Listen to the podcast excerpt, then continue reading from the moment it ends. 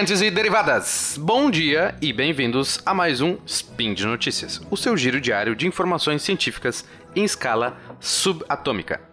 Meu nome é Bruno Galas e hoje, dia 4 Driadan do calendário Decatrian, finalmente saímos daquele mês Coronian, que lembra Corona, e dia 30 de março do calendário Gregoriano falaremos de computação distribuída. No programa de hoje trago duas notícias. Primeira, o fechamento do programa Série at Home para a busca de sinais de vida inteligente fora da Terra.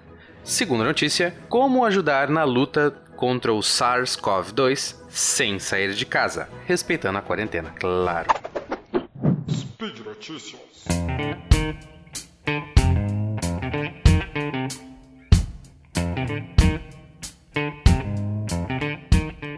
O SETI Institute é a sigla para Search for Extraterrestrial Intelligence, ou Busca por Inteligência Extraterrestre. É um instituto criado em 1984 por alguns cientistas considerados na época loucos, dentre eles o querido e amado Carl Sagan. O objetivo do SETI é, é estudar a vida na Terra para entender seu desenvolvimento e origens, para então extrapolar esse conhecimento para usar na astrobiologia, ou seja, procurando vida fora do nosso planetinha. Eles são conhecidos também por fazerem bastante divulgação científica, desde treinamento de educadores, feiras científicas, palestras e um podcast, o Big Picture Science. Casualmente, esse foi o primeiro contato que eu tive com um podcast e comecei a acompanhar já lá em 2009. Recomendo fortemente que escutem, pois eles recebem convidados excelentíssimos, que são vanguardas nas suas áreas de pesquisa. Única ressalva é, claro, o programa em inglês. Bom, mas uma das principais atividades do série é analisar as ondas de rádio que chegam aqui na Terra, vindas do espaço, para ver se não tem nenhum sinal de algum ET lá de outro lugar. Isso é brilhantemente demonstrado no livro Contato, escrito pelo próprio Sagan, ou no filme homônimo, baseado no livro, lançado em 1997 com a Judy Foster e o Matthew McConaughey, ambos bem novinhos na época. Um dos problemas que o Instituto se deparou foi como ouvir e analisar essa imensidão de dados. Bom, com uma boa grana, eles conseguiram um supercomputador para fazer isso. Mas a vida, a vida é uma caixinha de surpresas. E como eles não possuem um financiamento fixo de empresas ou do governo americano, eles têm que se manter apenas por doações, assim como nosso querido SciCast, eles não conseguiram alugar um supercomputador por tempo suficiente. Sad story. Mas criaram uma saída genial, o SETI at Home. Esse projeto quebra o sinal recebido por telescópios em pequenos pacotes, os quais são enviados para vários computadores normais, como o que a gente tem em casa, processarem.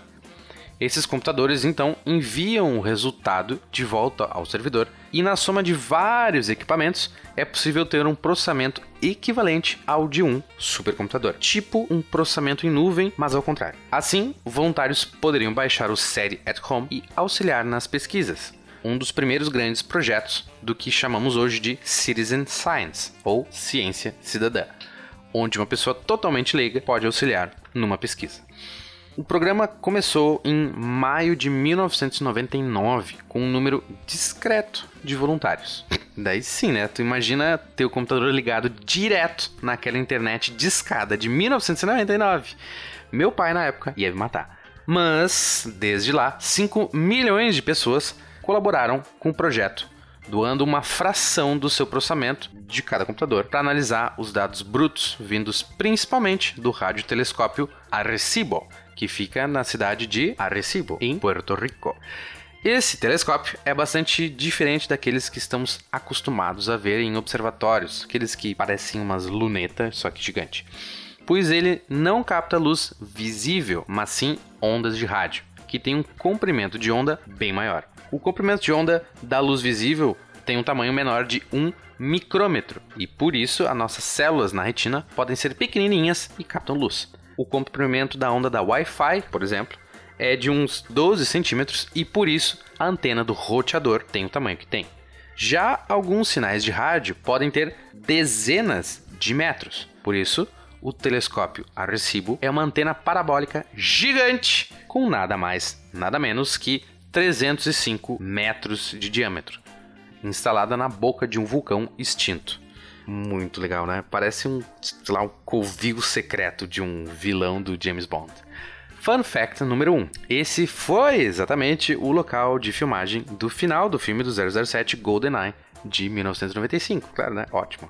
O qual teve um jogo, um jogo maravilhoso de Nintendo 64, convenhamos. Lá por 2002, o série At Home cresceu o suficiente para chamar a atenção da gigante Berkeley University of California, uma universidade pública que sozinha tem 107 prêmios Nobel. Dá um tempinho aí para tu refletir. Imagina, mais do que muito país. Bom, mas juntos Berkeley e SETI desenvolveram o BOINC, adoro essa palavra, BOINC, uma, uma plataforma para melhor gerenciar essa computação distribuída.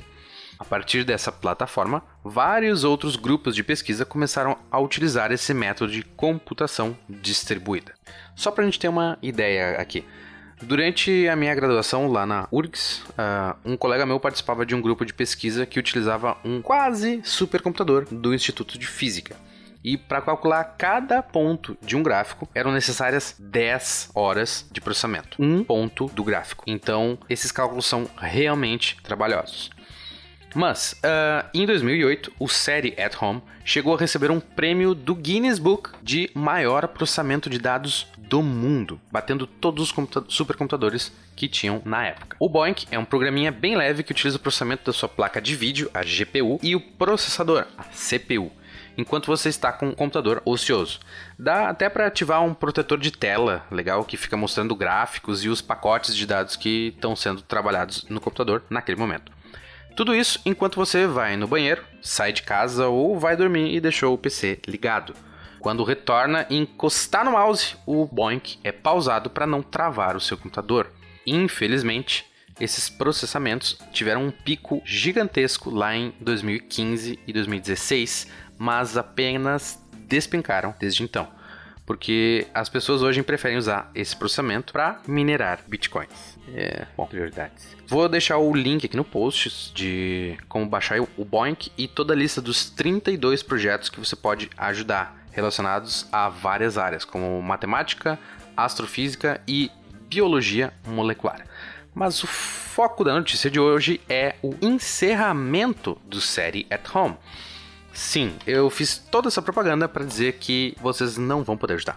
Infelizmente, o série tem um gasto bem grande para manter computadores lá, que esses computadores acabam fazendo toda uh, a junção dos picotes de dados dos milhares de computadores espalhados por todo o mundo. Mas, felizmente, eles afirmaram que já tem tantos dados que não conseguem tempo suficiente para os pesquisadores avaliarem tudo.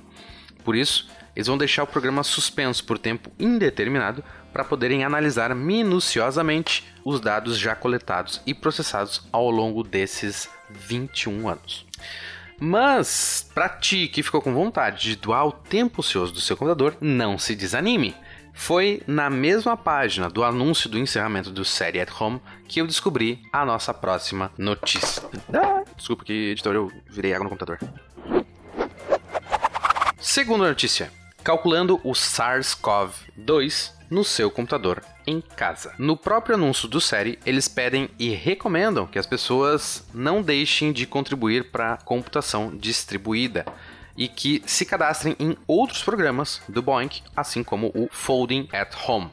Esse projeto, que é basicamente um spin-off do série at Home, é dedicado ao combate de doenças como ebola, zika, dengue, Alzheimer, Parkinson e agora a Covid-19, mais conhecido como o coronavírus ou coronavirus.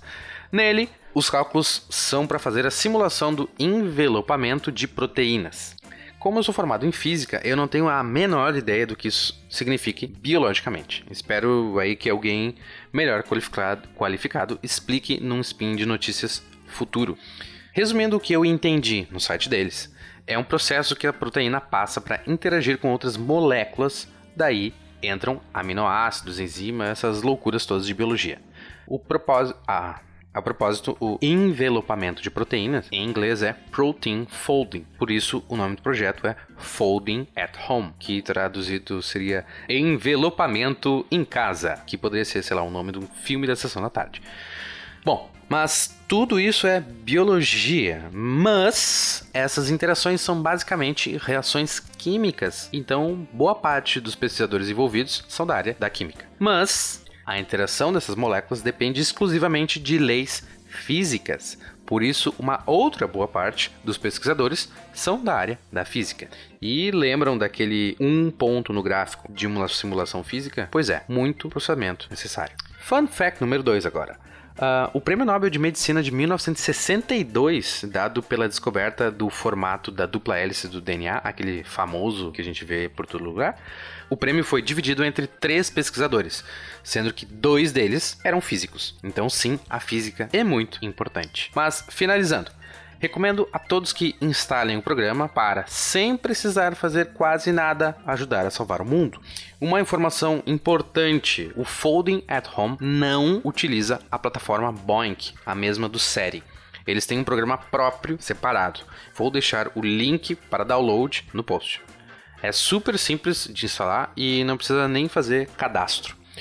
Uma dica que eu dou é que, diferente do Boink, ele vem configurado para ser rodado todo o momento no seu computador não apenas quando ele está ocioso, o que pode pode travar um pouco o sistema. No meu caso, o computador roda perfeitamente, eu só dou pause apenas quando eu vou estudar história jogando Assassin's Creed. Ou, se achar melhor, se tu achar melhor, nas opções do próprio programa tem como deixar apenas de uso ocioso, então sem problema para trancar nada. E por hoje é só, folks. Lembro que todos os links comentados estão no post e aproveite para deixar lá também o seu comentário, elogio, crítica e qual o projeto do Boink que você está ajudando. Lembro ainda que este podcast só é possível acontecer por conta do seu apoio no patronato do SciCast via Patreon, Padrim ou PicPay. Um grande abraço e não deixe de salvar o mundo ficando em casa, no seu sofá, com o PC ligado. Até a próxima.